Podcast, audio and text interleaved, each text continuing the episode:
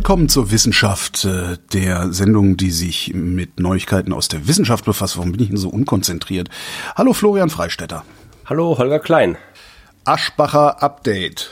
Ja, da gibt's natürlich kein Update, weil sich immer noch nichts getan hat. Aber äh, ich habe mir trotzdem ein bisschen was überlegt, weil ich ja ein bisschen äh, Erfahrung aus erster Hand gesammelt habe, was das angeht. Ich habe gedacht, ich plagiere auch mal ein bisschen was, mal gucken. Nee, macht ja jeder hier im Laden. Ja, also, so. warum nicht auch? Der Herr Magister, Ja, aber ich bin ja schon Doktor, bitte. der Herr Doktor. Ja, und ein, ein junger wilder Astronom übrigens, wie die äh, schwäbische Zeitung heute oder vor ein paar Tagen festgestellt hat. Was der Schwabe so wild findet, ne? Ja, keine Ahnung, wild okay, aber mit jung, ich meine, ich bin 44, also Frechheit.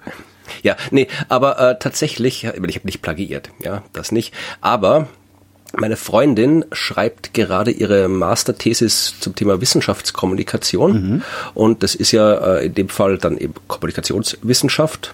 Und äh, ich lese halt dann immer die einzelnen Kapitel ein bisschen äh, Korrektur und so. Und also lese da sehr viel zu dem Thema. Und auch privat, weil es ja natürlich auch interessant ist und relevant ist für jemanden in dem Job, den ich mache, zumindest auch ein bisschen was über die Theorie der Wissenschaftskommunikation mitzukriegen, weil bis jetzt habe ich das ja alles als Autodidakt quasi gemacht, aber da gibt es ja auch sehr viel kommunikationswissenschaftliche Forschung dahinter, Ja. die Wissenschaftskommunikationsmodelle und das ganze Zeug. Also es ist schon interessant, aber ich muss echt sagen, also je mehr ich mich damit beschäftige, erstens, desto mehr Unbehagen bereitet mir diese Art der Forschung und zweitens, desto mehr kann ich verstehen, dass gerade diese Disziplinen, also die jetzt nicht äh, mathematisch orientierten Naturwissenschaften, ein Problem mit Plagiaten haben.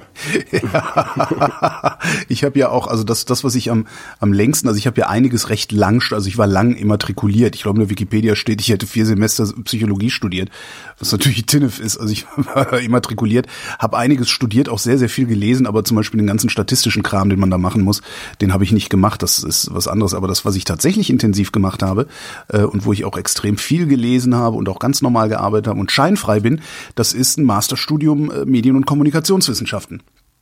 Ja, Und äh, also ich habe es immer als Solalalogie bezeichnet, weil Ja. äh, es, es kommt in diesen Wissenschaften halt nicht darauf an, äh, etwas zu erforschen, etwas zu berechnen, sondern etwas zu argumentieren.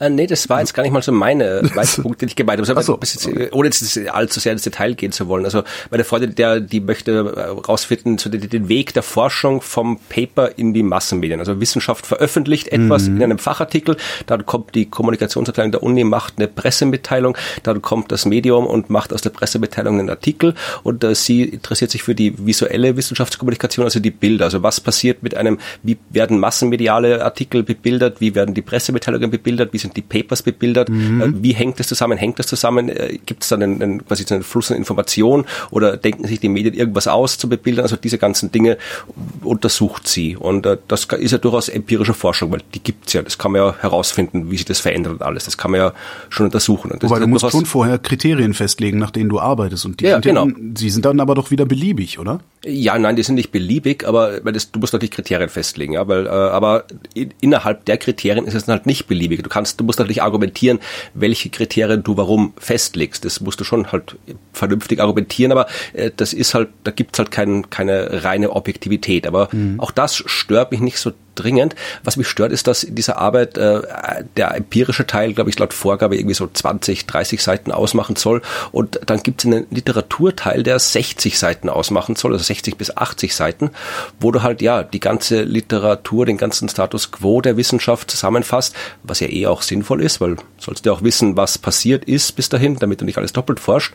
Aber äh, dieses Übermaß an quasi nacherzählen, was schon existiert, das hat mich ein bisschen irritiert und dann vor allem, wenn du dir anschaust, wie das gemacht wird. Ja, also da, da steht dann irgendwo hier Person so und so hat das veröffentlicht und da gibt's die und die Kommunikationsmodelle, die relevant sind und der hat herausgefunden oder untersucht, äh, wie Abbildungen eingesetzt werden in der Wissenschaft und hat gesagt das und dann möchtest du es ja auch sagen, ja, also du möchtest ja auch irgendwie was aussagen dazu, dann musst du das zitieren. Aber du kannst jetzt nicht einfach zitieren Person X, weil Person X hat das ja von woanders zitiert, weil die auch nicht einfach irgendwas sagen kannst und auch zitieren muss. Und dann- Zitierkartell.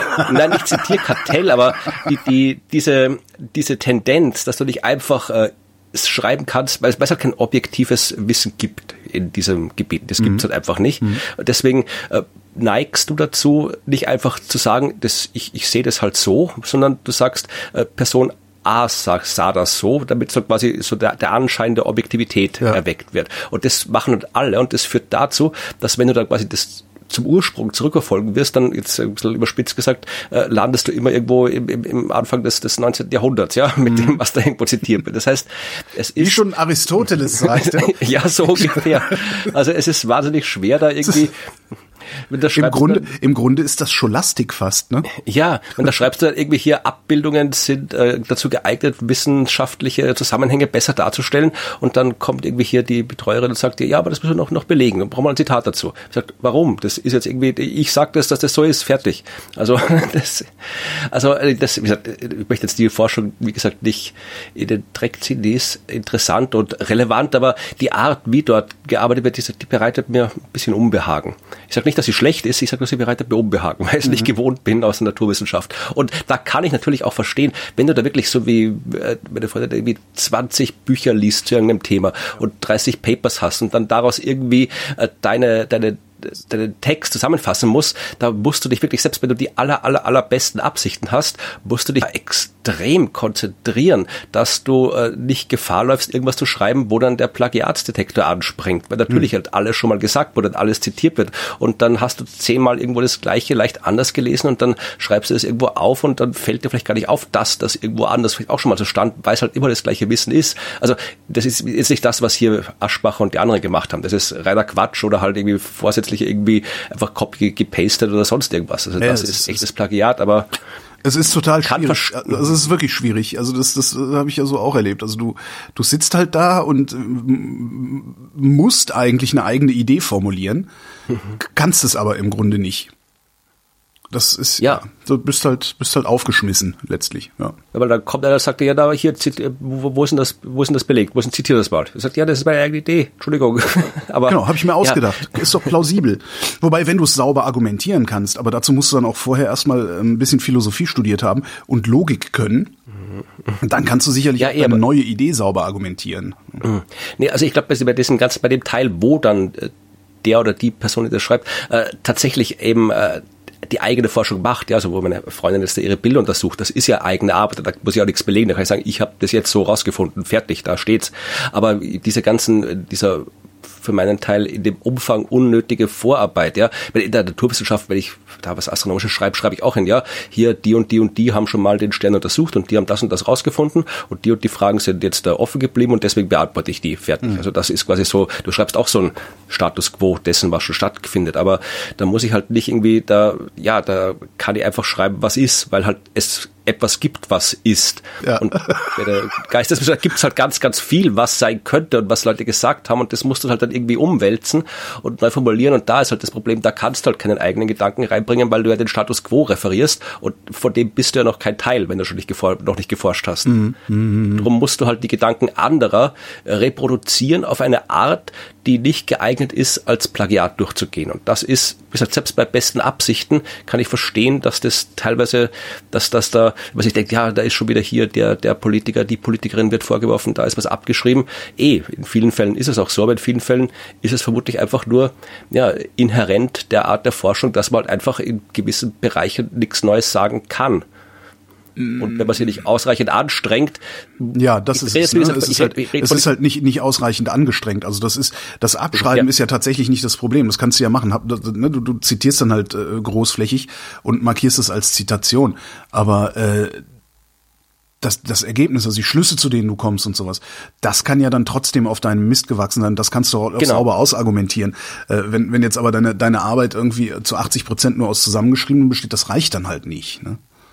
Genau, das habe ich gemeint, dass klar, aber das habe ich gemeint, dass äh, wenn du dich nicht sehr sehr anstrengst, mhm. wirklich äh, diese diese die Verwertung der anderen Gedanken, die ja notwendig ist in diesem was ich als Status quo Literaturteilen dieser Arbeiten, äh, die das das ist ja genauso gedacht, dass du eben die die das, was schon gemacht wurde, darstellst und wenn du dich da nicht ausreichend konzentrierst und anstrengst, dann kann es eben sein, dass, dass man dir halt irgendwie Plagiat vorwerfen kann. Insofern kann man durchaus auch durchaus kritisch auf so Plagiatsvorwürfe auch mal hinschauen, weil ähm, wenn das in dem Teil ist, dann fällt es vermutlich einem ausreichend motivierten Plagiatsjäger leicht, auf was zu zeigen und sagen, da schau, abgeschrieben, mhm. obwohl es ja vielleicht eigentlich gar nicht unter Anführungszeichen tragisch ist. Natürlich ist immer, sollte man immer sich bemühen, so redlich, wissenschaftlich wie möglich zu arbeiten. Naja, aber man, ich kann man, verstehen, dass es da eine Grauzone gibt. Ja, aber wenn, wenn man sich wenigstens ein bisschen Mühe gibt, dann formuliert man es halt wenigstens um. Ja, und äh, klatscht ja, macht nicht einfach nee, Copy-Paste und vergisst die Fußnote und sagt, ah ja, nee, nee, ich habe äh, äh, Litauisch zitiert oder irgendwie, was sie sich dann immer so einfallen lassen. Ne? Ja, na, ich will das Plagiat auch überhaupt nicht verteidigen, ich meine, hm. gehen wir denn dahin. Aber äh, tatsächlich, ich, ich sag's halt, wenn, wenn du, du musst wirklich da, wenn du es absolut fehlerfrei machen willst, ja, dann musst du wirklich so konzentriert sein, da darfst du nie den Überblick über das verlieren, was du schreibst. Du musst wirklich jedes Richtig. Paper, jede Referenz, alles im Kopf haben, ständig immer. Und ich kann halt verstehen, dass irgendwann, dann gehst du schlafen und am nächsten Tag wachst du auf mit dem Gedanken im Kopf, wo du denkst, das ist deiner. Und dann ist er aber irgendwie ein, ein Konglomerat aus äh, zehn Sachen, die du irgendwo gelesen hast. Okay, so meinst du, ja, okay. Das ja. ist ja, aber das passiert so oft nicht. Also das ist jetzt nicht, das passiert ich, nicht so oft, dass deine ganze Arbeit dann hinterher so fragwürdig ist, dass sie Frau Dr. Giffey ähm, damit den Titel abgenommen kriegen. Nee, also das, ich, weiß nicht, ich habe jetzt nicht die Fälle so Aschbacher und Giffey und die ganzen Leute gemeint, sondern wirklich, ja, du kannst ja auch, ich könnte mir vermutlich irgendwie hier, hast du eine Arbeit, eine Abschlussarbeit mal geschrieben irgendwo? Nein. Nee, aber wenn du eine hättest, ja, und jemand, der nicht wohlgesonnen ist, dann kann man vermutlich, äh, wenn die aus so einem Gebiet stammt, äh, kann man vermutlich äh, da die nehmen und irgendwas, irgendwas zu finden, wo man draufzählen kann. Das ist aber nicht ganz äh, sauber zitiert, ja. Also da, ich, ja, das ist sicher dass möglich, man, das da, da, da ja. garantiert, aber halt nicht in dem Umfang. Ja. Das ist nee, halt so, das ist halt, das was ich sage. Ne? Und man macht halt auch, wenn man, wenn man sowas schreibt, äh, dann fängt man nicht an zu schreiben, als wenn man Karl Theodor zu Guttenberg, äh, dem das alles irgendwie per göttlicher Eingebung so zugeflossen zu sein scheint, sondern dann macht man sich vorher auch einen vernünftigen Plan, wie man es durcharbeitet und wie man seine Quellen sortiert. Also das ist ja, ja genau, das da ist ja so eine insgesamte Schlamperei, ne? Und was sie, genau, da gibt's Software zu. Und, und was ja der eigentliche Vorwurf ist, ist halt mangelnde wissenschaftliche oder gute, wie heißt das, gute wissenschaftliche Praxis. Das ist halt einfach, ihr habt schlampig gearbeitet und wollt aber eure Titel haben, um so auszusehen, als wärt ihr besonders oder besser als andere. Und das, das ist ja, glaube ich, nee, eher also, so das Problem als, ne? Nee, also ich sag, bei diesen großen Fällen natürlich, da, da will weder Giffey noch Aschbacher noch irgendwie Gutenberg und die alle verteidigen, selbstverständlich nicht. Das was war absoluter Quatsch, was die gemacht haben. Aber wie gesagt, äh, ich rede jetzt eher, und wenn das wissenschaftlich überprüft wird, es gibt ja auch jede Menge Plagiatsfälle, die halt nicht in den Medien auftauchen, ja, weil es halt Klar. Äh, dann die Leute nicht prominent sind und da gibt's ja entsprechende, gehen wir mal davon aus, äh, Prozedere, wo die Unis dann sowas prüfen und dann vielleicht auch oft zum Schluss kommen, dass das eh okay ist, was ja wirklich nur eine kleine äh, Schlamperei ist, die ja beim ja. großen Ganzen jetzt nicht dazu führt, dass die Arbeit aufgehoben wird. Aber wenn, das war jetzt quasi meine These, äh, was ich gelernt habe aus dieser Arbeit oder aus der Beschäftigung mit diesem Thema, dass äh, man durchaus auch wenn es jetzt nicht so offensichtlich ist wie bei der Aschbacher mit ihren äh, hier Muscheln am, die, die, und dem ganzen Quatsch, den sie geschrieben hat, ähm, dann äh, kann man durchaus auch mal bisschen, also nicht, nicht sofort sagen, ach, ja, hier schon wieder Politiker abgeschrieben, sondern man kann durchaus sagen, okay, vielleicht hat er seine Arbeit eh vernünftig gemacht im Rahmen dessen, was da in der, in, dem, in der Disziplin es vernünftig gibt, aber halt auch wie alle anderen die eine oder andere Kleinigkeit Schlamperei drin gehabt und mhm. irgendein politischer Gegner nutzt es halt aus, um da drauf zu zeigen. Weil wenn man will, findet man immer, was man drauf zeigen kann. Also, dass ja, man jetzt quasi nicht auch da zumindest am Anfang mal kritisch hinschaut, das habe ich jetzt quasi gelernt, ja. weil es eben, ja, weil ich eben diese Gefahr des Plagiats oder nicht die Gefahr, also das Risiko des Plagiats gesehen habe, äh, das Risiko des unabsichtlichen Plagiats, ja, so sagen ja, wir es mal. Ja. Ja, und bei Politikern, überhaupt bei Prominenten guckt, wird, wird halt umso genauer hingeguckt, weil diese Leute sowieso ja äh, eigentlich fast alle Leute, die einen Doktortitel außerhalb des akademischen Betriebes führen, führen den ja, um, äh, ich sag mal, die Einfältigen damit einzuschüchtern. Ja, und sich den, ja, Anschein zu geben, hm. sich den Anschein zu geben, sie wüssten mehr als irgendjemand anders. Und das ist halt nicht so. Darum ist man da, glaube ich, auch besonders ungnädig. Ne? Weil so jemand ja. wie Franziska Giffey, die, also die regierende Bürgermeisterin von Berlin, die äh, überall mit ihrem Doktortitel auf aufgetreten ist. Die Wahrscheinlichkeit ist groß, dass sie es nicht bis zur regierenden Bürgermeisterin gebracht hätte, hätte sie diesen Titel nicht geführt. Ja, und das ist immer so ja, das ist generell das Problem dabei. Auch ein generell ein guter Indikator, dass Menschen, die ihre akademischen Titel sehr, sehr ja, explizit tragen, da kann man immer ein bisschen kritisch sein, weil in der Wissenschaft interessiert das keiner genau, der Titel. Das, also da das, das merke ich, äh, habe ich über die Jahre äh, Helmholtz Gemeinschaft äh, gemerkt, ach schon in den ersten Jahren, in denen ich den Podcast gemacht habe, dass alle gesagt haben, nee, lassen Sie mal den Titel weg, komm, hören Sie mal auf. Und irgendwer ja, hat mir eh mal ein Hobby der Wissenschaft. Also genau, ist, eben. Und irgendwer hat, irgendwer hat mir mal kolportiert, dass er auch mal, ich weiß gar nicht mehr, was das war, wo das war, irgendwie auch ähm, bei, einem, bei einem Forschungsgespräch jemand mit Herr Doktor angesprochen hat und der hätte dann, also es war halt auch kein Arzt und der hätte dann geantwortet, lassen Sie mal den Titel weg, wir sind hier nicht in der Poliklinik. fand, ich, fand ich sehr schön. Und man macht das natürlich ja. auch absichtlich. Ne? Ein Freund von mir, Doktor der Chemie, äh, würde einen Teufel tun, das irgendwo auf seine Visitenkarten zu drücken. Aber er hat einen Stapel Visitenkarten mit Doktor, äh, Doktor Dingens. Ähm, und auch an seinem Klingelschild steht Doktor Dingens, weil das halt tatsächlich auch dazu taugt, die Einfältigen zu beeindrucken. Ne? Weil das ja, ist dann direkt so, ah, Stallgeruch, hm, und, ne? und oh, der muss ja was Besonderes sein, der Herr Doktor. Ja. ja, wenn ich mit Banken und Immobilienmaklern äh, kommunizieren muss, was ich probiere zu vermeiden, aber ab und zu geht's nicht, klar. dann mache ich das immer mit Doktortitel, ja. weil das, das macht halt Eindruck. Ich habe ich die Geschichte von dem Professor und der Wohnungssuche mal erzählt. Keine Ahnung. Da hatten wir, das war unser Chef damals in Köln. Ähm, der hatte, der hatte halt eine, eine Professur an der Filmhochschule. Ja, und ich weiß gar nicht, wie alt, wie alt war der? 55 oder so, also Mitte 50, wenn überhaupt ja doch so Mitte 50 muss es gewesen sein, äh, Anfang der 1990er Jahre und der kam aus Bayern, ähm, ist, er, ist er umgezogen nach Köln, um da eine neue Firma zu gründen und tralala. Und äh, wir haben dann halt eine Wohnung für den gesucht. Und haben dann im belgischen Viertel, so eine schöne Altbaugegend in der Innenstadt, haben dann im belgischen Viertel eine schöne Wohnung gefunden, fünfter Stock, Dachgeschoss und so. Und die Maklerin fragte dann, aber denken Sie denn, der Herr Professor schafft das hier ohne Aufzug? ja. das ist großartig. Naja. Kommen wir zu was völlig anderem. Ja. Die deutsche Wissenschaft hat festgestellt, Kiffen macht dick. Ach, das auch. Hättest du nicht gedacht, ne? Und zwar, also, also unmittelbar. Mittelbar macht es sowieso dick, weil du die ganze Zeit nur am Fressen bist. Aber unmittelbar. Wollte ich sagen, ja, das kennt man ja. unmittelbar macht Kiffen die roten Blutkörperchen dick. Ja gut, solange ich nicht mit dick bin, können die ja ruhig dick sein. Ist mir egal. Nee, das ist ja, das erhöht ja das Thromboserisiko. Also wenn die, wenn die eine roten Blutkörperchen anschwellen, ähm, dann hast du halt ein erhöhtes Thromboserisiko. Und das hast du unmittelbar, sobald du einen Zug an dem Ding genommen hast, also sobald du was gekifft hast, für eine Stunde. Okay. Das ist ganz geil, ne? Ich weiß nicht, was macht man Rauchen, macht. also normales, macht normaler Tabak zufällig äh, die Blutkörperchen klein, weil da könnte man immer so abwechseln, hier ein Zug, da ein Zug. Ich weiß es nicht, also die, die, äh, die, das, das Einzige, was ich mal irgendwo gelesen habe, aber das kriege ich auch nicht mehr wirklich sauber zusammen, das ist, ähm, dass dadurch, dass du einen Sauerstoffmangel hast, dein Blut letztlich ja zähflüssiger wird. Also ja, aber C-flüssig ist ja, ist ja auch, heißt C-flüssig nicht auch, dass die dann irgendwie größer werden müssen? Vermutlich, oder ne? also, also, es passiert irgendwas, also du hast halt weniger Sauerstofftransport und, und alles langsamer und so. Darum kommt kriegst dann halt auch das Raucherbein. Stimmt, ja. ja. Okay, also Kiffen, Kiffen macht dick, macht daraus, was du willst. Äh, regelmäßige Kiffer, ähm, da ist es noch schlimmer. Also je, je, je regelmäßiger du kiffst, desto dicker werden deine Blutkörperchen, wenn du kiffst. Das heißt, wenn du so einen Eimer rauchst oder so ein Erdloch, kann es sein, dass du platzt weil deine Blutkörperchen das nicht äh, schaffen. Also ich wollte gerade sagen, ich bin, ich bin weder äh, Gelegenheits- noch regelmäßiger Kiffer und ich habe keine Ahnung, was es heißt, wenn man ein Erdloch raucht. Also dann machen wir das mal zusammen. Dann treffen wir uns mal, Ist okay, treffen wir uns mal am Strand und dann rauchen wir mal ein Erdloch. Ich bringe auch einen okay, Eimer gut. Mousse und Schokolade mit für hinterher.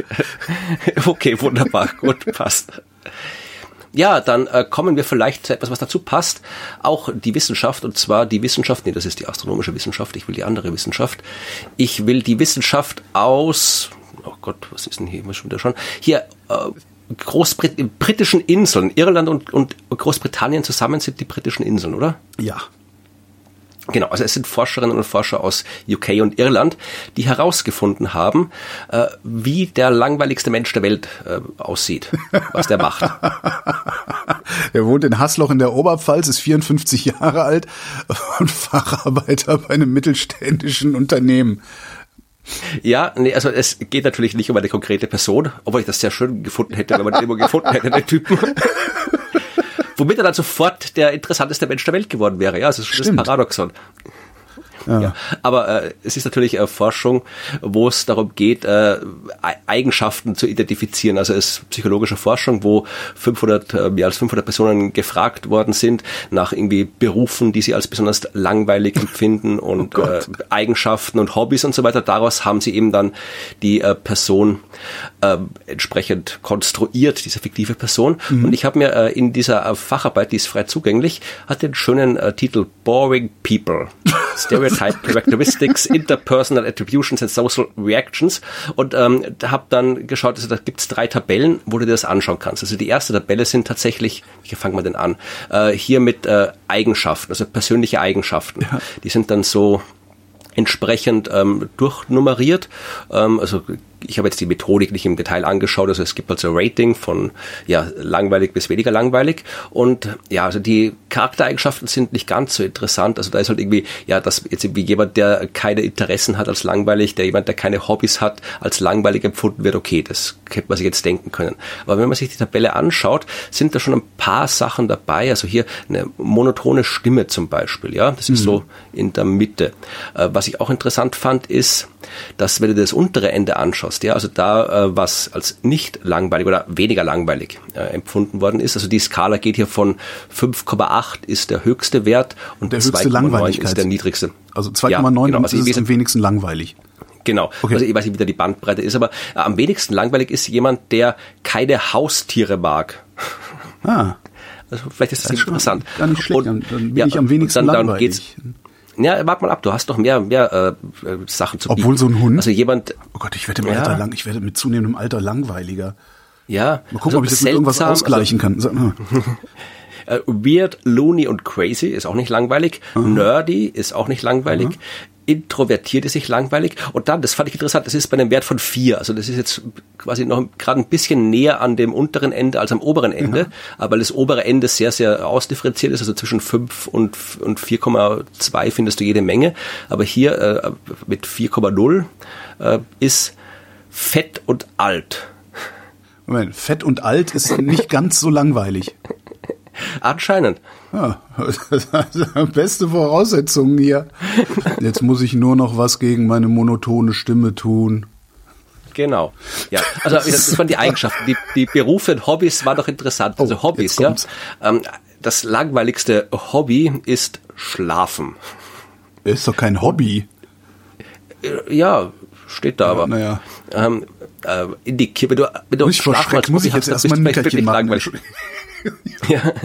Äh, in die Kirche gehen, Religion ist auch ein sehr langweiliges Hobby. Mhm. TV schauen, Fernseh schauen. Und Aber dann auf wer das Platz glaubt, hat auch noch nie einen Flagellanten gesehen, oder? das ja wahrscheinlich. Ich meine, man muss dazu sagen, das ist alles äh, sind alles Leute, die in den USA befragt worden okay. sind. Also das ist alles quasi im amerikanischen Mindset mhm. hier, ja, was die langweilig und nicht langweilig finden. Äh, was ich, wo ich, wo ich überhaupt nicht äh, zustimme, äh, auf Platz vier der langweiligen Hobbys äh, ist Birdwatching. Also finde ich super. Ich schaue wahnsinnig gern meinen Vögel zu, die da rumfliegen im Garten. Auf Platz fünf ist Mathematik, kann ich auch nicht zustimmen.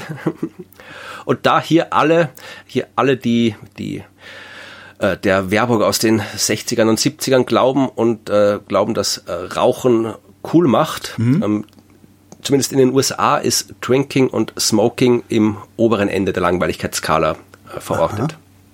Ist wie gesagt USA, vielleicht gibt es auch Länder, wo man äh, cooler wirkt oder nicht langweilig wird als Trinker und Raucher. Aber wir können ja mal aufs untere Ende schauen, das ist nämlich auch ganz interessant. Am wenigsten langweilig wird Spielen, Videospielen und Brettspielen hier einsortiert. Mhm. Also ich spiele überhaupt keine Videospiele, Brettspiele mag ich auch nicht. Also ich, auch nicht. ich mag Mathematik und Vogelbeobachtung, also insofern bin ich da. ich bin alt und fett. Ich bin alt und fett, da bin ich sogar noch besser dran als du, oder? ja, aber da bin ich ja das zweit am wenigsten langweilig ist, lesen und ich lese hm. sehr viel. Und ich putze und backe auch gern, was am dritt äh, nicht langweiligsten ist. Ja, backen finde ich auch gut. Ja. Darum bin ich nicht so langweilig. Also, äh, ich mein, also das ist jetzt, äh, gibt es einen Zusammenhang zwischen alt und fett und backen.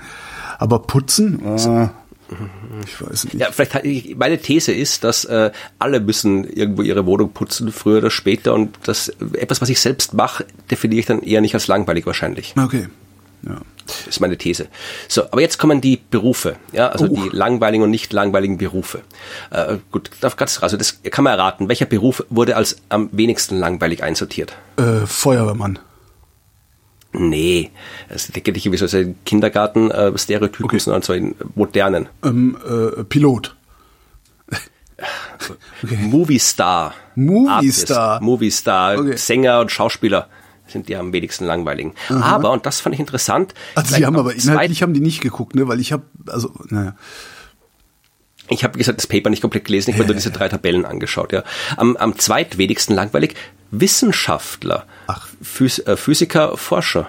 Ja. Dann kommt hier, da bist jetzt quasi du ah, das ist dabei. Eher, ich glaube, das ist eher die Antwort auf die Frage, was glaubt ihr, wer das interessanteste Leben lebt, ne? Vermutlich, Als wer ist der langweiligste so. Mensch oder wer hat den langweiligsten Beruf? Weil, also Schauspielerei, ich, naja. Also die paar Male, wo ich tatsächlich so, so was, ich bin ja kein Schauspieler, aber ich ja. stehe oft ab und zu mal vor Kameras und die paar Male, wo ich das wirklich in so einem ja, Schauspielähnlichen Setting machen musste, also wo du wirklich da was gibt, wir wollen jetzt diese Szene drehen, wie du am mhm. Teleskop stehst oder irgendwie sowas. Und wenn das Leute waren, die das ernst gehört haben, dann stehst du da und machst irgendwie eine Stunde lang den gleichen genau. Scheiß, genau. nur dass du irgendwie zehn Sekunden Film hast. Also genau. das ich ja, sehr mein, mein erster Beruf war ja beim, beim, beim Film. Also das ist äh, alles andere als, also natürlich, ja, das ist halt schillernd, ne? Und das, das, äh, ja. das, das ist immer ein bisschen was los. Aber letztendlich, also man sagt immer, Film ist Warten. dass du sitzt halt rum und machst dann eine Minute was und dann sitzt du wieder rum.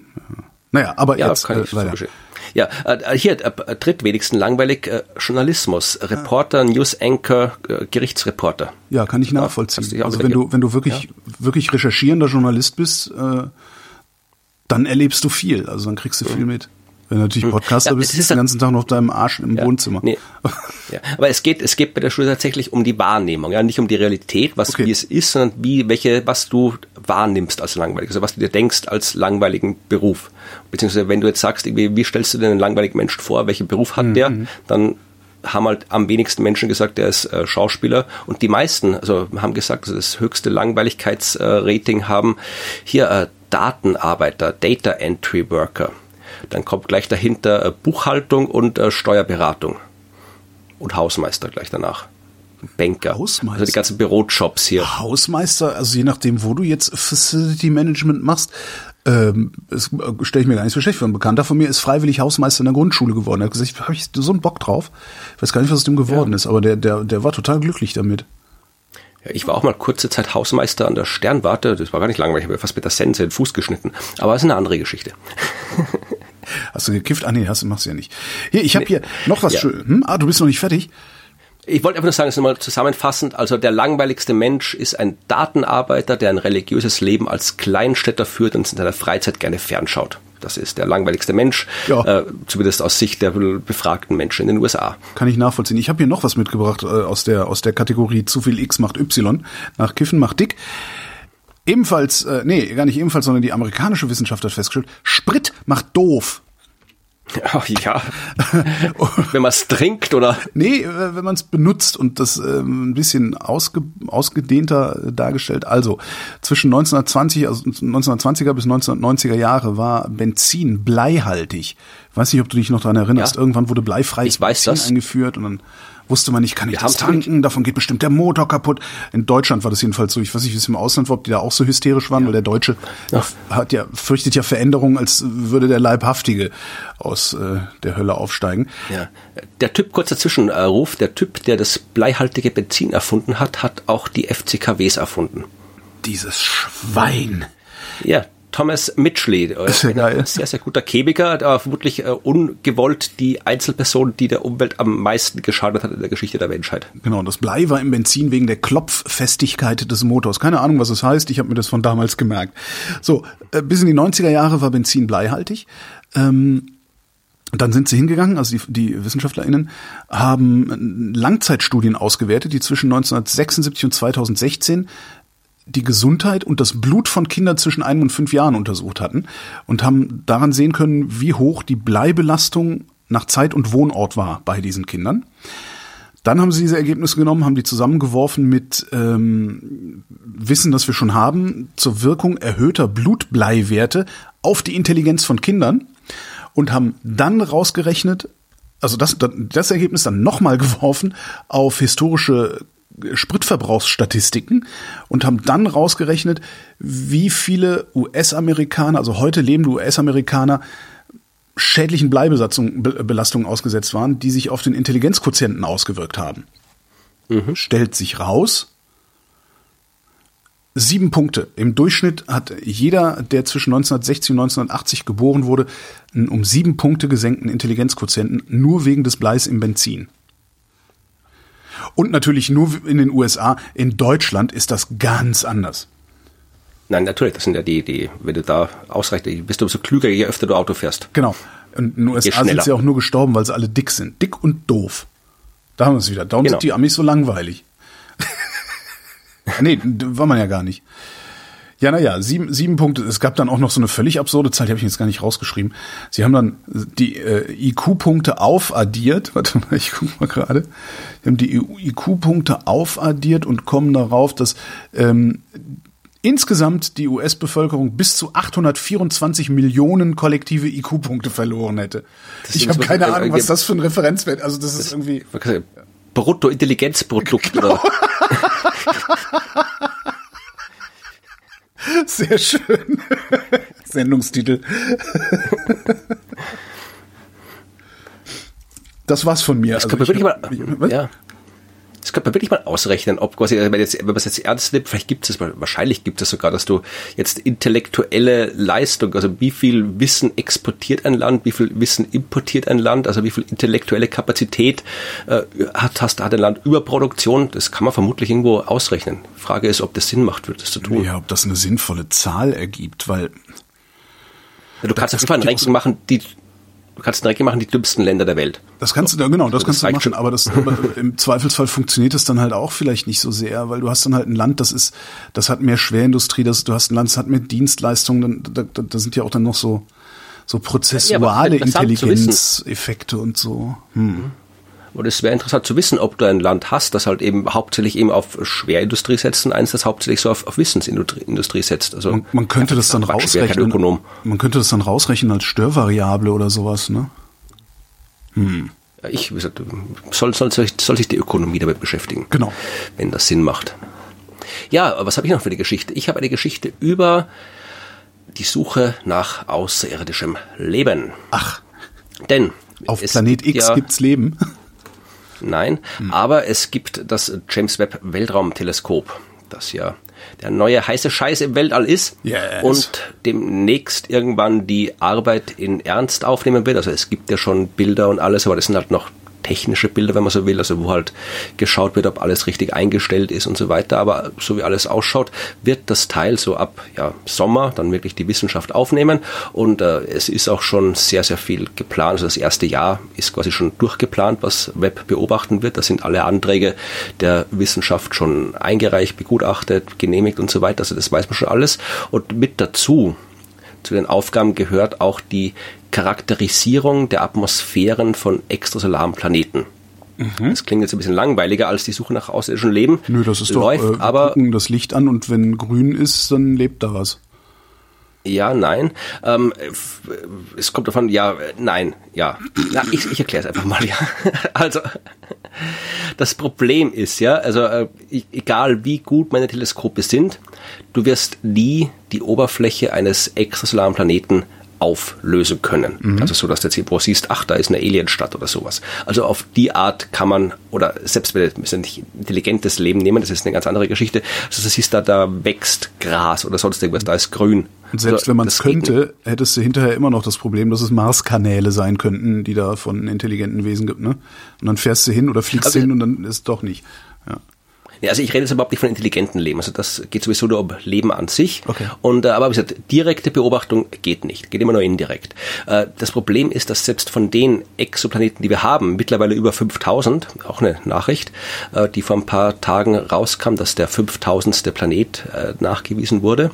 Ähm, selbst von denen, die wir kennen, die über, über, überwiegende Mehrheit davon haben wir auch nur indirekt gesehen, ja, äh, weil halt der Stern auf eine bestimmte Weise wackelt oder das Licht des Sterns auf eine bestimmte Weise flackert, woraus wir berechnen können, dass da ein Planet sein muss, der das verursacht. Aber den Planeten selbst haben wir nie gesehen. In ganz, ganz wenigen Ausnahmefällen mhm. haben wir ihn gesehen und Planeten sehen in dem Kontext heißt äh, ein Lichtpunkt. Ja, das heißt Planeten sehen. Aber das reicht, ja, weil der Planet leuchtet ja nicht von selbst, sondern reflektiert Licht vom Stern. Das heißt, mhm. Licht vom Stern geht auf Planet, äh, geht durch die Atmosphäre vom Planet, wird reflektiert, geht raus ins All und im ja, idealen Fall in doch. ein Teleskop. Wenn, wenn grün ist, ist Leben, so. sag ich doch.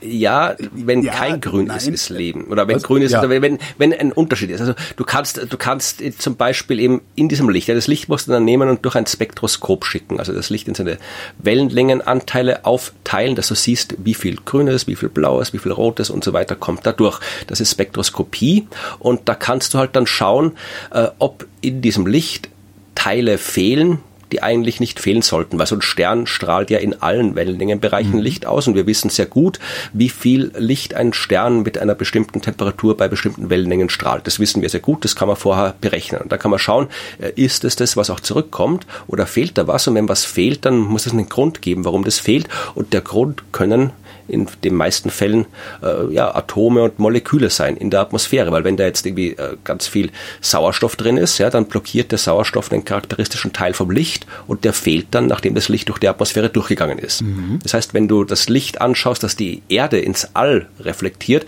dann wird dort ein Teil fehlen, der auf die Existenz von freiem Sauerstoff in der Atmosphäre zurückzuführen ist. Und das ist schon interessant, weil äh, Sauerstoff eigentlich in der Atmosphäre nicht frei bleibt. Der reagiert sehr gern. Dass wir freien Sauerstoff haben, liegt daran, dass auf der Erde was lebt und ständig Sauerstoff nachproduziert. Mhm. Das heißt, äh, die Existenz, der Nachweis von Sauerstoff in der Planetenatmosphäre, das wäre ein sogenannter Biomarker oder ja. Biosignatur kein Beweis für Leben, aber ein Hinweis. Und es gibt noch ganz viele andere. Das, was du mit dem Grünen meinst, äh, das hat mit der Photosynthese ja, zu tun, ja, dass äh, Blätter deswegen grün genau. sind, weil sie halt grünes Licht reflektieren, aber halt rotes zum Beispiel nicht äh, und blaues auch nicht. Und wenn wir halt immer so Überschuss an grünem Licht sehen, ja, ich muss das ja für die Leute erzählen, die hier zuhören äh, und, und nicht deine Witze hören wollen, sondern echte Wissenschaft. Sei doch nicht immer so gemein. Außerdem sind, mein, sind meine Witze, ist die diese Sendung weniger langweilig machen, oder? Mhm. Was steht denn da in deiner Statistik? Ja, ja, ja. Nein. Weiß ich nicht, aber äh, Wissenschaft war ganz, ganz, ganz viel nicht langweilig. Ah, ja, aber ich kann probieren, ein bisschen ja, in monotonerer Stimme zu sprechen. Ja, also auch, auch irgendwie so grüne äh, Banden, nennt man das, sind auch ein Hinweis auf äh, Leben. Und jetzt gibt es eine neue Arbeit, wo man sich eben wirklich angesichts der Möglichkeiten von James Webb geschaut hat, äh, was Methan denn so kann. Mhm. Ja, weil Methan ist auch ein Biomarker. Und zwar haben wir auf der Erde sehr viel Methan in der Atmosphäre, äh, viel zu viel übrigens. Also Methan ist auch ein Treibhausgas, sehr viel stärkeres als CO2 übrigens. Ich glaube 80 Mal stärker als CO2. Und äh, auch das. Das ist das, was äh, gerade aus dem Permafrost auftaut, ne? Ja, da kommen wir auch dazu später. Ähm, von, von 1750 bis heute ist der Anteil des Methans hat sich ja fast äh, mehr als verdoppelt, also fast schon äh, zweieinhalbfacht. Also da haben wir sehr, sehr viel dafür gesorgt, dass das Methan ansteigt, was nicht gut ist. Also auch das müssen wir reduzieren. Und äh, zwei Drittel der Methanemissionen auf der Erde gehen auf uns Menschen zurück. Mhm. Ja, äh, durch unsere Industrie, durch die Landwirtschaft. Also wenn man genau ist, gehen eigentlich äh, ja 100 Prozent der Methanemissionen, äh, ich sage es anders, also 100 Prozent der Methanemissionen, die auf Leben zurückgeführt werden, gehen auf Archeen zurück, weil das sind die einzigen Mikroorganismen, Lebewesen, von denen wir wissen, dass ihr Stoffwechsel Methan erzeugt. Okay. Also die Kühe erzeugen auch nur Methan, weil sie diese Viecher im Magen haben und wir Menschen erzeugen Methan, weil wir diese Viecher im Magen und im Darm haben. Aha. Aber wie gesagt, die Landwirtschaft erzeugt halt sehr viel Methan, die Industrie erzeugt sehr viel Methan, Erdgasförderung erzeugt Methan, das erzeugt alles Methan und äh, es gibt auch natürliche Quellen, ja, Vulkanausbrüche setzen auch Vulkan frei. Nee, und jetzt Methan. ist halt die Frage, hm? Du hast gesagt, die setzen Vulkan frei, was auch sehr schön ist eigentlich. Also Methanausbruch. So, habe ich gesagt? Ich Methanausbrüche setzen Vulkan frei. Das ja, habe ich jetzt, aber Sie setzen Methan. Ja, ja. Ich wollte ja, nur also einen von Witzen machen, um die Sendung ein bisschen. Ach so, okay, gut. Ich brauche noch so eine Lacht. Äh, genau, so eine schlechte, schlechte Lache habe ich hier irgendwo in der Dschungelmaschine. Aber machen wir weiter. Ja, ja also Vulkanausbrüche setzen auch Methan frei und die Frage ist halt, wenn ich jetzt mit dem James Webb das deutlich mehr Planeten direkt sehen wird, als wir es bisher in der Lage sind. Äh, und wir werden deswegen auch bei deutlich mehr Planeten Spektroskopie machen können.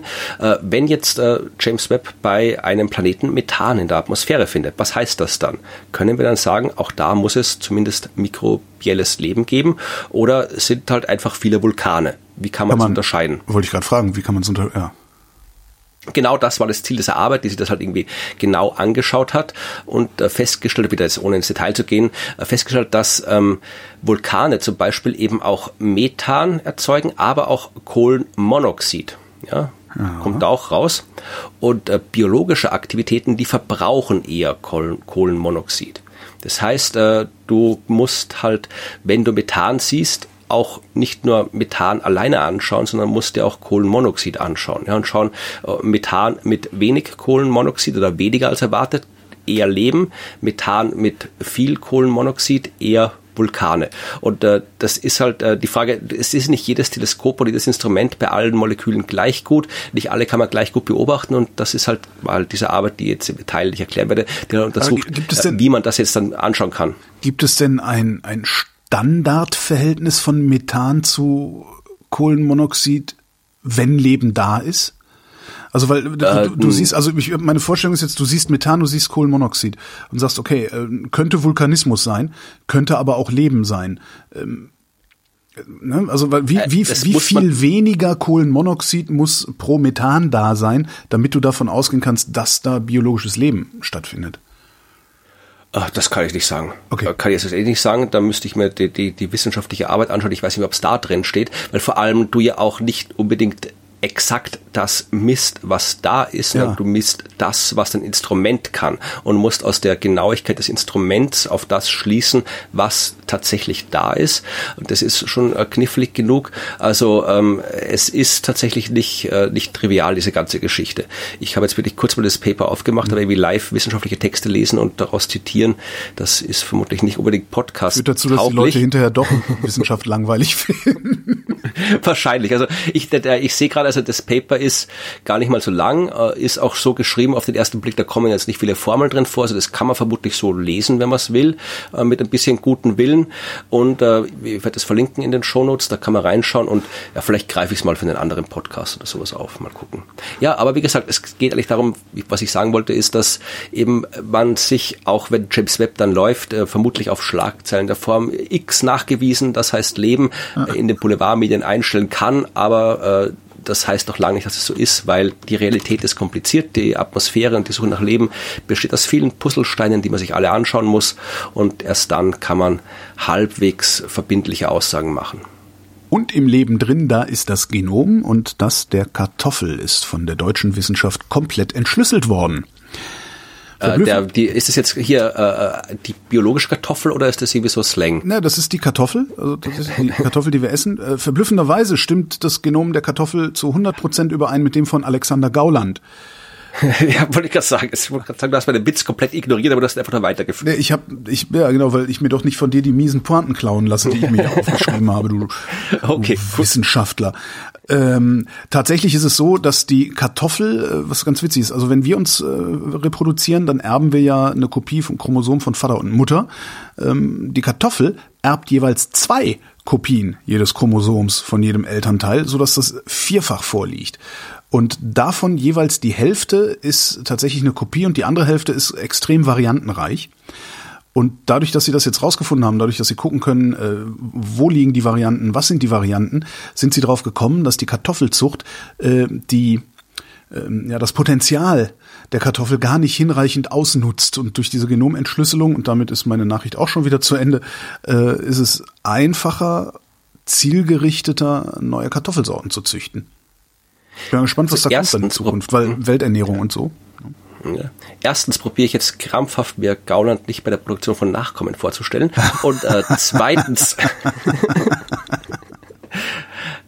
äh, ich hoffe, die Hörerschaft ist erfolgreicher dabei. Ja. Denkt ja. nicht daran, die wie Gauland jetzt, Nachkommen Bilder, erzeugt. Ja, die Bilder habt ihr jetzt genau im Kopf.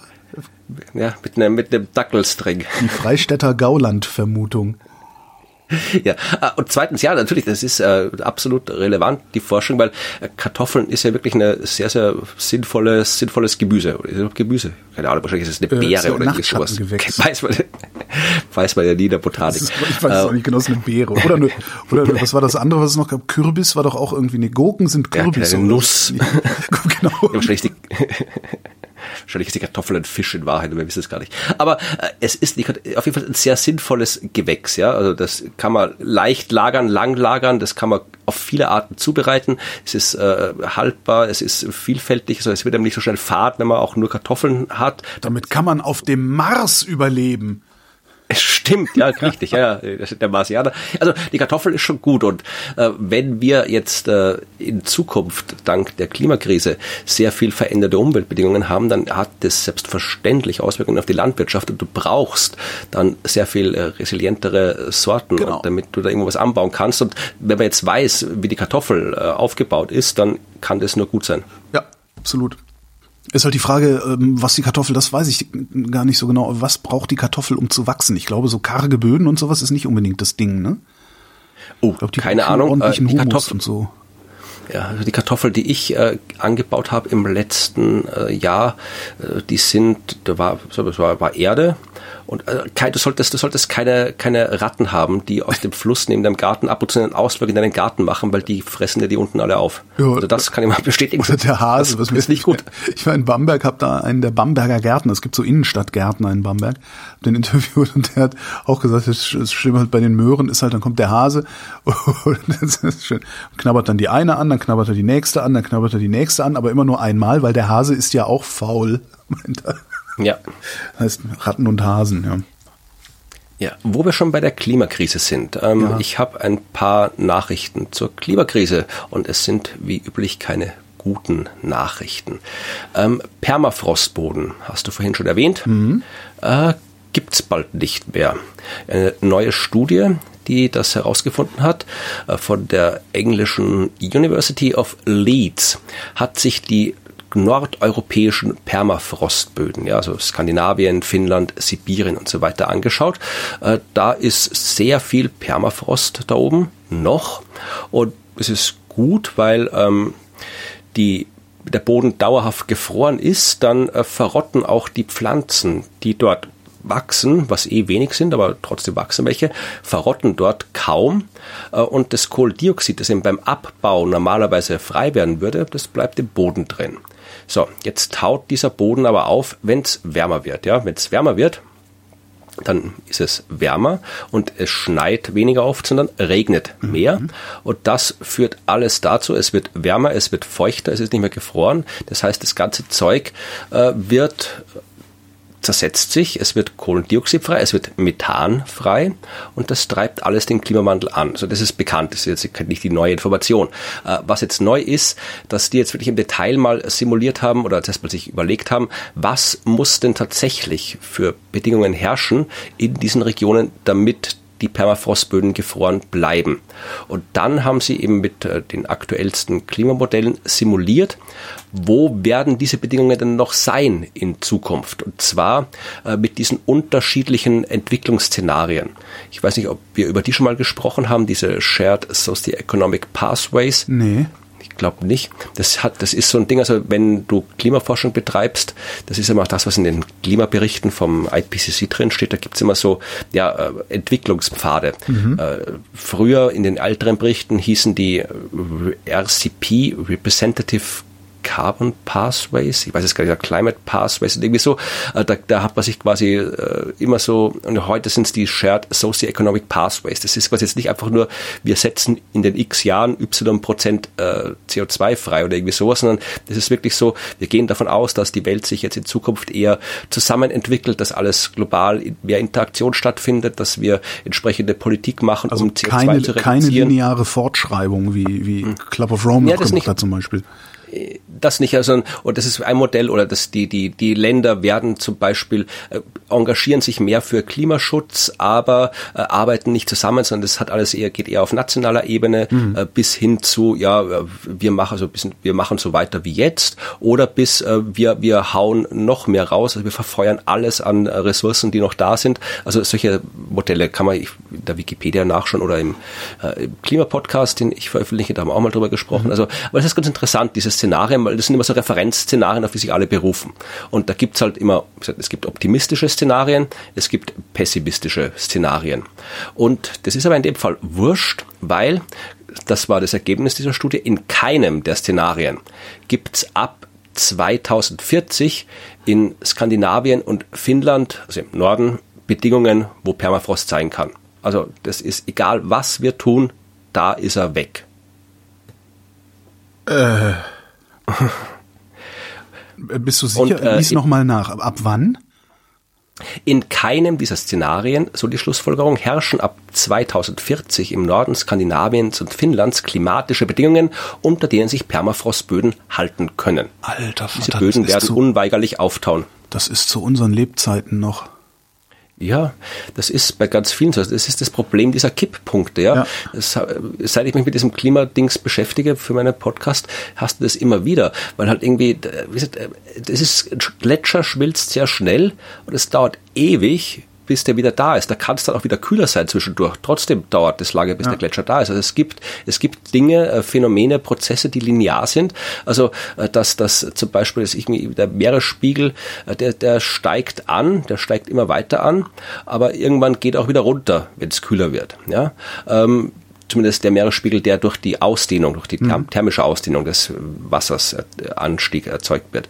Aber da, wenn das Eis mal, das geschmolzene Eis, das schmilzt, fließt ins Meer und bis das wieder raus ist, ja, da muss es mal die verdunsten drauf, da muss es äh, schneien, muss es runter, muss sich anlangen. Das dauert ewig. Also es gibt ganz viele Prozesse, die halt einfach nicht wieder umkehrbar sind, selbst wenn wir die Temperatur äh, unter einer gewissen Grenze halten. Und da, da, da glaubt man gar nicht, was da alles dazugehört. Das ja, habe ich letztens also gelesen. Irgendwann, irgendwann eskaliert das ja halt auch, ne? weil wenn der Permafrost auftaut, dann schreibt sich da halt nichts mehr linear fort, sondern dann macht's Klatsch und dann ist auf einmal auf einen Schlag so viel Methan in der Atmosphäre, dass du ja selbst wenn du sofort aufhörst CO2 zu produzieren, das Ding nicht mehr eingefangen kriegst, ne? Ja, und das wäre jetzt quasi, das war jetzt äh, das optimistisch, optimistisch, ich kann es nicht sagen, das beste Szenario. Ja, und ähm, wenn wir äh, wenn wir wenn wir das einhalten, ja, dann ist der Permafrostboden eben in Skandinavien, Finnland weg. Äh, in Sibirien könnte es ihn noch geben. Ja? Ähm, wenn wir äh, die Erwärmung bei zwei bis drei Grad einpendeln. Ja, und selbst das ist optimistisch angesichts, ja. jetzt konnte ich sagen, seltsam, äh, das ist, das ist äh, optimistisch angesichts äh, dessen, was wir gerade tun, zwei bis drei Grad Erderwärmung, dann hätten wir nur noch im äußersten Norden von Westsibirien Permafrost. Ja, was aber tatsächlich ist, dass äh, es ist nicht ganz so. Also Permafrostböden, äh, habe ich vorhin gesagt, ja, da taut das Zeug auf, dann wird CO2 freigesetzt. Das ist nicht ganz so äh, so, so linear die Auswirkungen. Das äh, kann man auch in dem IPCC-Bericht äh, sehr im Detail lesen, weil du da ganz viele Rückkopplungsprozesse hast. Ja, weil wenn es wärmer wird, dann wächst auch mehr. Ja, das heißt, da breitet sich die Wälder zum Beispiel weiter Richtung Norden aus, da wo ja, jetzt gut, Tundra ist. Aber wie lange, und die genau. bilden wieder mehr CO2. Ja gut, aber äh, also wie lange muss ein Wald wachsen, um so viel CO2 zu binden, dass der Klimaeffekt des Methans, der vorher vom Boden ausgegangen ist, auf dem der Wald dann wächst, äh, wieder, wieder eingeholt ist. Das funktioniert hier hinten und ja. vorne nicht. So ein Baum braucht ja 50 Jahre. Ja, also tatsächlich ist es, also äh, wenn man das jetzt in dieser kalibrierten Sprache der Klimawissenschaft ja. Äh, anschaut, ja, also das ist diese, diese wunderschön, wo dann jede Aussage mit äh, in Klammer Medium Confidence oder High Confidence und so weiter alles mhm. spezifiziert wird. Das ist ja vollkommen absurd, wie diese, nicht absurd, aber seltsam, wie das geschrieben wird, dass da wirklich jeder Aussage ein, ein, ein numerischer Wahrscheinlichkeitsfaktor zugeordnet wird, wie sicher man sich ist, dass das eben stimmt, weil man eben ja so viele Modelle hat und das Ganze eben ein chaotisches, selbst referenzielles System ist. Mhm. Und tatsächlich, wenn ich mich jetzt richtig erinnere, sind all diese Permafrost-Geschichten, das waren die, wo man halt immer so, so Medium Confidence und alles hat, weil die Modelle halt, manche haben das gesagt, manche haben das gesagt. Ich ja. glaube, als Fazit war wirklich, dass tatsächlich eben das Abtauen der Permafrostböden insgesamt ein Treiber des Klimawandels ist, aber es ist eben nicht so, dass das quasi wirklich linear geht. Permafrostboden weg, Temperatur hoch, da sind noch ein paar Schleifen dazwischen, okay. wo dann wieder irgendwo andere Sachen passieren. Also Mikroben im Boden, die dann durch die höhere Temperatur einen anderen Stoffwechsel haben und so. Also Klima ist hinterhältig, komplex, aber ja, Permafrostböden sollten trotzdem idealerweise gefroren bleiben. Solche numerischen Werte sind dann natürlich auch ein Problem für die Wissenschaftskommunikation oder für Klimakommunikation, weil sobald da steht, wir sind uns nicht 100% sicher, wirst du irgendwelche Journalisten finden, die sagen, seht ihr, so schlimm muss es gar nicht kommen, also wird es auch nicht so schlimm kommen. Was natürlich auch ein Fehlschluss ist, aber ja.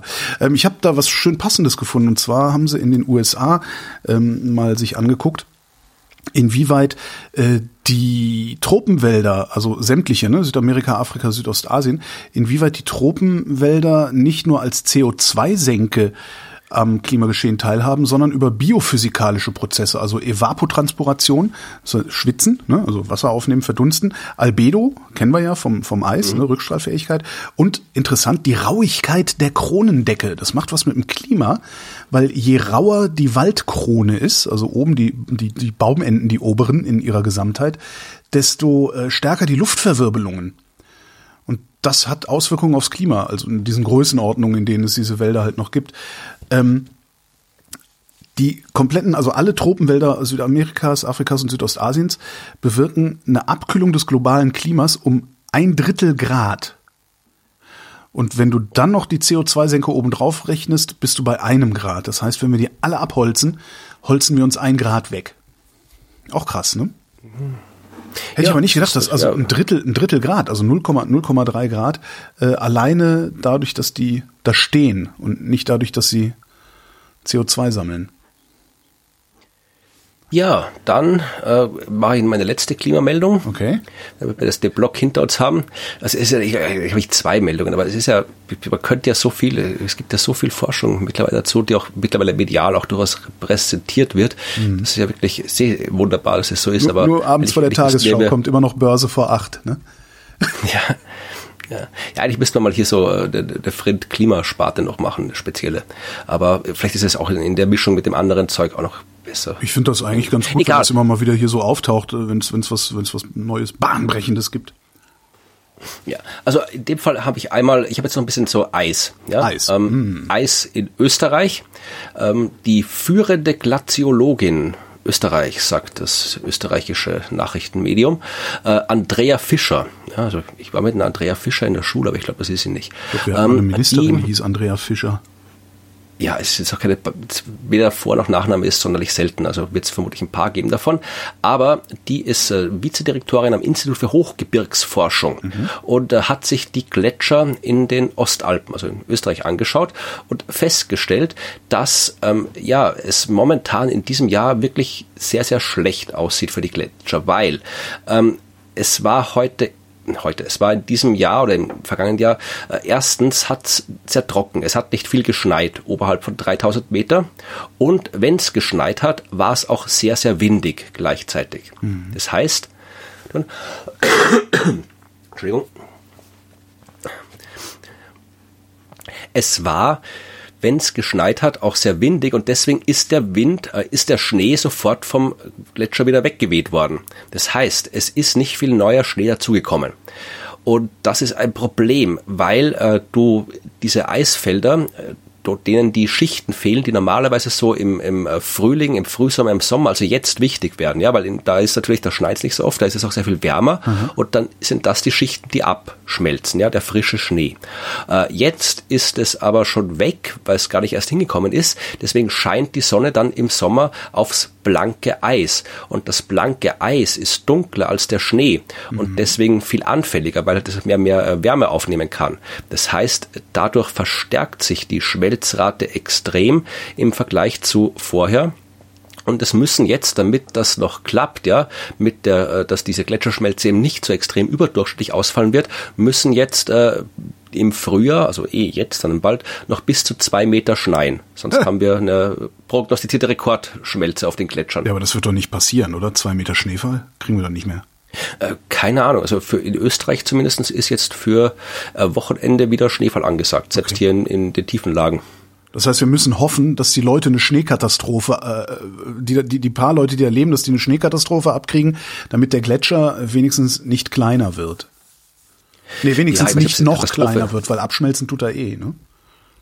Ich weiß nicht, ob es jetzt eine Schneekatastrophe sein muss, weil irgendwie man auf 3000 Meter oben, da wohnt ja kaum noch wer. Stimmt. Aber ja, es, es muss, ja, es muss, was man machen muss, ist, wenn man jetzt in den Osterferien zum Beispiel hier ein bisschen so Skitouren geht, ja, das ist auch nicht mehr wirklich so gesund, weil halt natürlich die Schneeschichten so dünn, so dünn sind und du viel leichter nämlich Spalten reinfällst, ja. Also, wenn ihr das vorhabt, macht es nur, wenn ihr wisst, was ihr tut.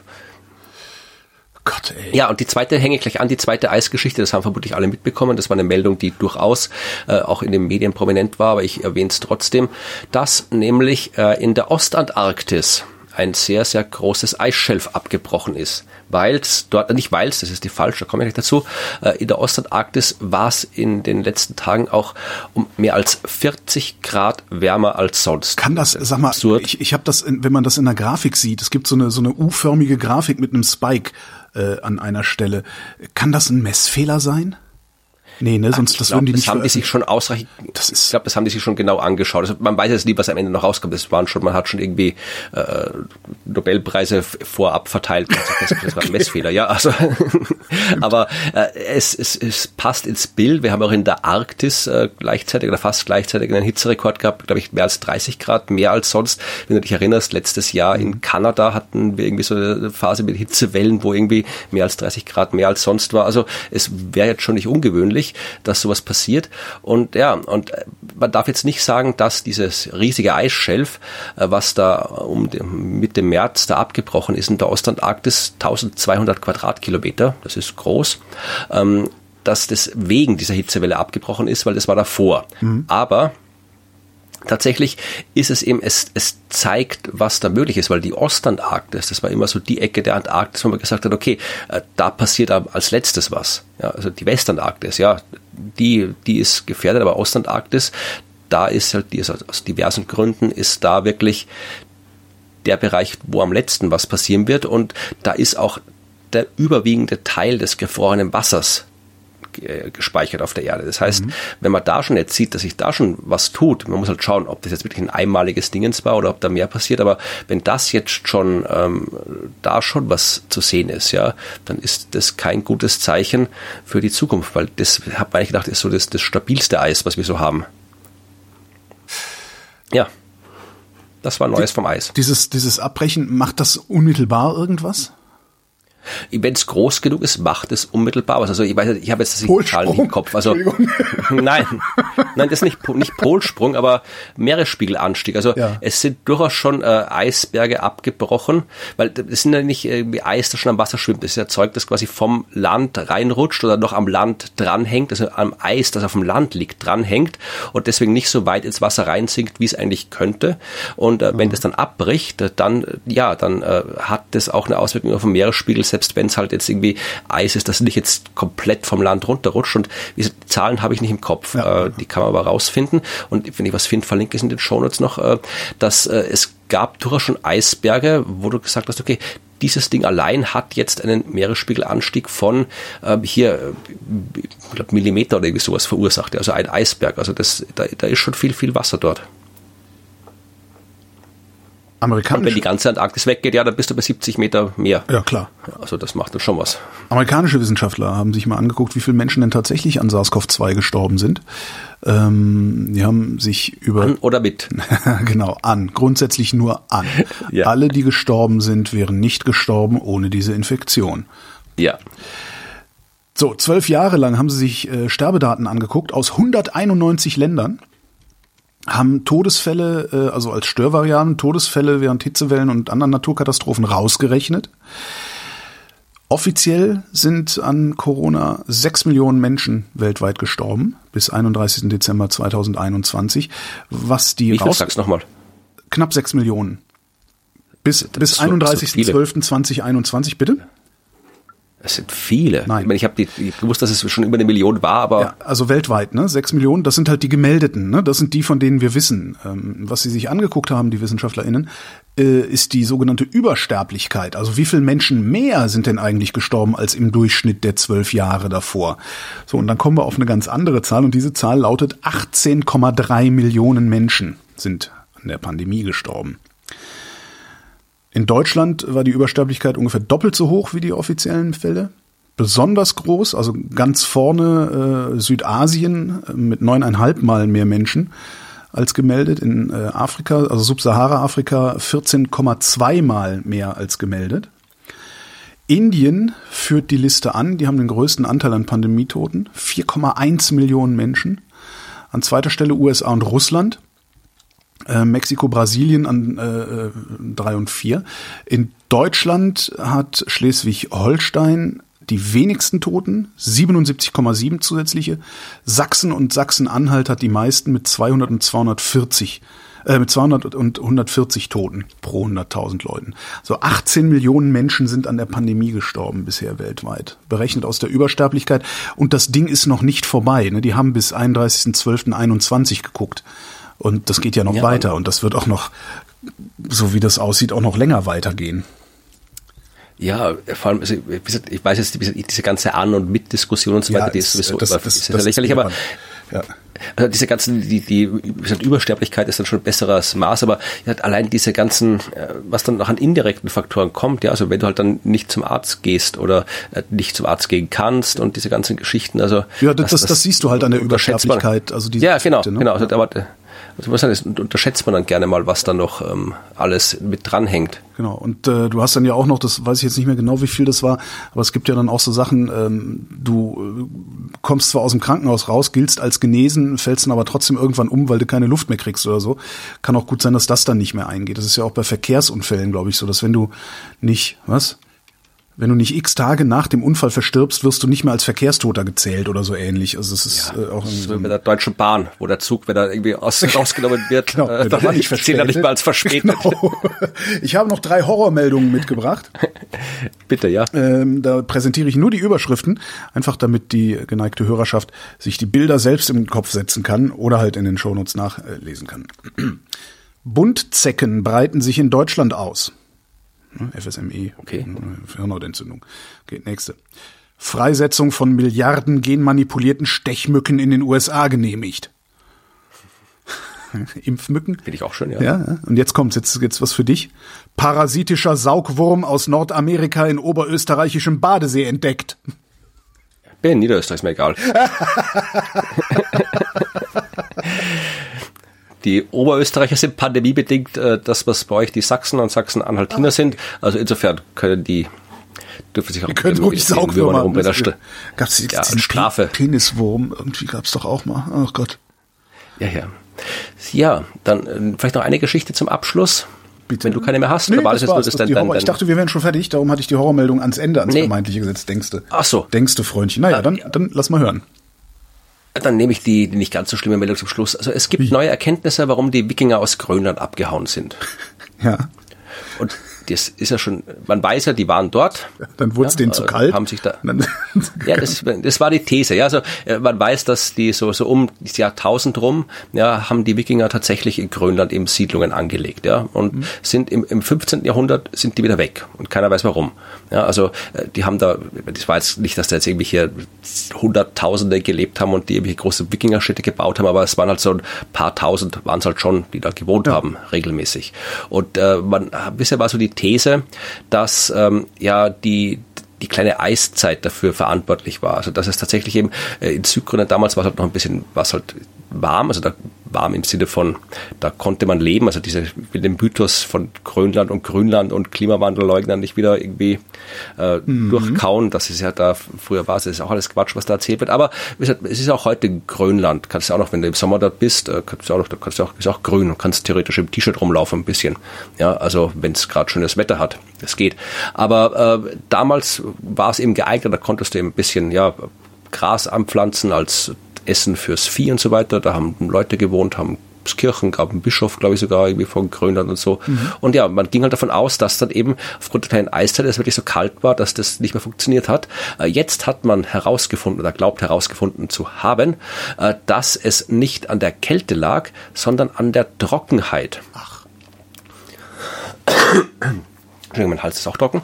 Und man hat es herausgefunden, indem man einen See untersucht hat. Einen See mit dem schönen malerischen Namen Lake 578. Aha. Also dürften anscheinend viele Seen haben in Grönland. Und der ist in der Nähe von einer dieser Siedlungen war bisher un wenig untersucht oder nicht untersucht und da hat man jetzt Sedimentproben genommen und äh, kann jetzt daraus aus verschiedensten äh, Parametern ähm, die letzten 2000 Jahre so rekonstruieren, klimamäßig. Ja? Also du kannst irgendwie, wenn du dir anschaust, wie so äh, wachsartige Beschichtungen von Pflanzenblättern, die da drin sind, die sind ein Indikator dafür, ob es jetzt trocken oder feucht war, weil die Pflanzen, je nachdem, das anders entwickeln. Du kannst Mikroorganismen anschauen, die je nach Temperatur und Trockenheit unterschiedliche Moleküle unterschiedlich stark ausbilden und so. Also alles sowas haben die untersucht und festgestellt, dass sich während die Wikinger dort gewohnt haben, war die Temperatur in Südgrönland halbwegs gleich, aber es ist konstant trockener geworden. Ja, und deswegen haben die dann tatsächlich, ja, äh, Landwirtschaft kein, kaputt. Das, ja, und dann sind auch die, die Tiere gestorben, weil die halt kein Gras zum Essen haben. Dann gab es Anfang des 15. Jahrhunderts eine längere Dürre. Ja, und dann sind sie gegangen.